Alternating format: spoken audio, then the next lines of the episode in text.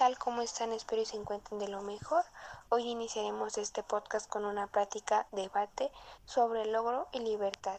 El logro es algo muy importante porque es el éxito o resultado muy satisfactorio en una cosa que se ha venido intentando desde hace mucho tiempo, a lo cual también se hizo con esfuerzos y la libertad es derecho de las personas para elegir de manera responsable su propia forma de actuar según sus valores, criterios, razón y voluntad, sin más limitación que el respeto a la libertad de los demás.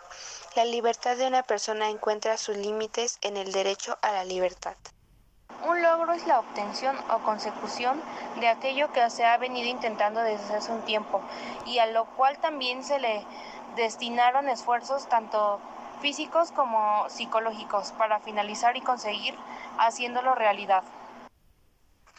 Eh, después de estas pequeñas definiciones pasaremos a unas pequeñas preguntas. La primera es, ¿por qué no existe la libertad en términos absolutos? A mi punto de vista porque todas las cosas tienen un límite, incluso la libertad. En dado caso que se hiciera una libertad absoluta, no creo que esté dentro de este mundo de causalidad en el que todo, en el que todo parece estar conectado. El concepto de libertad es la facultad natural que tiene el hombre de obrar de una manera u otra y de no obrar, por lo que es responsable de sus actos ante la sociedad, la facultad y el derecho de las personas para elegir de manera responsable su propia forma de actuar dentro de una sociedad. La segunda pregunta es ¿qué o quiénes imponen límites a nuestra libertad? Es la propia educación, porque es el camino de disciplina. En lo personal, la libertad en absoluto no existe. Todos tenemos limitaciones del mundo que nos rodea y de nosotros mismos. Hay dos tipos de límites, los límites sociales y naturales. Los límites naturales son aquellos que no podemos imponer, como por ejemplo los humanos no podemos respirar mucho tiempo bajo el agua o volar. Los límites sociales son los que nos ponemos nosotros mismos para convivir con los demás.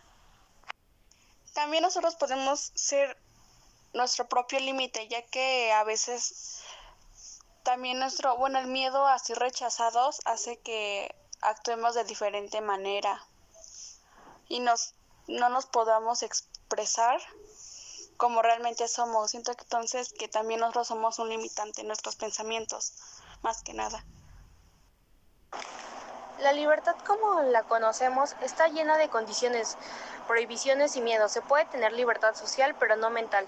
Se puede tener libertad para viajar a cualquier lugar, pero no hay libertad del miedo al viaje contra tiempos o enfermedades en el camino. Determinadamente biológicos como el hambre, el apetito y el sentido del gusto determinan económicos como el costo y los ingresos y la disponibilidad en el mercado. Determinamos físicos como el acceso, la educación, la capacidad de las personas. La libertad cultural constituye una parte fundamental del desarrollo humano puesto para vivir en plena, en una vida plena.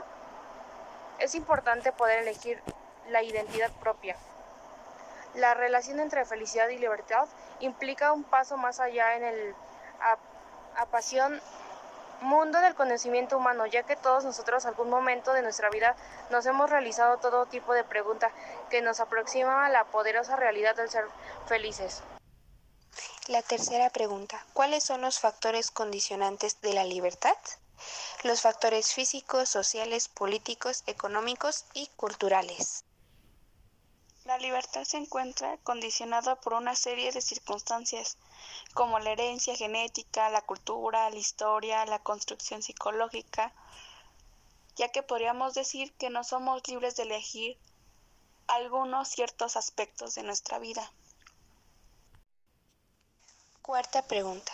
¿Qué importancia tiene la cultura en el ejercicio de nuestra libertad? Constituye un aporte fundamental del desarrollo humano, ya que para vivir una vida plena es importante poder elegir la libertad propia. La cultura tiene un papel muy importante, ya que sus creencias en algunos aspectos o en algunas cosas no están permitidas, el punto de que no están bien, o sea, para ellos no están bien vistas, en, ya sea nuestros gustos personales como nuestra forma de vestir, la música que escuchamos, en la forma en cómo nos expresamos, a veces la cultura no la limita porque no podemos ser libres ya que tenemos ese miedo al qué dirán o sentirnos rechazados. ¿Cuál es la relación entre libertad y felicidad? Es la pasión en ser feliz, ser libre, dar un paso más allá en el apasionante mundo del conocimiento humano, sentirse libre, emocionado por descubrir cosas nuevas y ser feliz. Mi opinión es la pasión entre ser feliz y libre es sentirse emocionado por descubrir nuevas cosas y descubrir lugares en el mundo y ser feliz. La felicidad es ese placer el cual nos hace sentir bien a uno mismo y tiene mucho que ver con la libertad, ya que cuando nosotros hacemos algo que nació de nosotros, nos sentimos bien y produce esa felicidad y también nos sentimos libres como si solo importáramos nosotros. Entonces podemos decir que la libertad es... El concepto de libertad es la facultad natural que tiene el hombre de obrar de una manera u otra y de no obrar, por lo que es responsable de sus actos ante la sociedad, la facultad y el derecho de las personas para elegir de manera responsable su propia forma de actuar dentro de una sociedad. Bueno, eso fue todo. Gracias por escuchar nuestro podcast y nos vemos en el siguiente.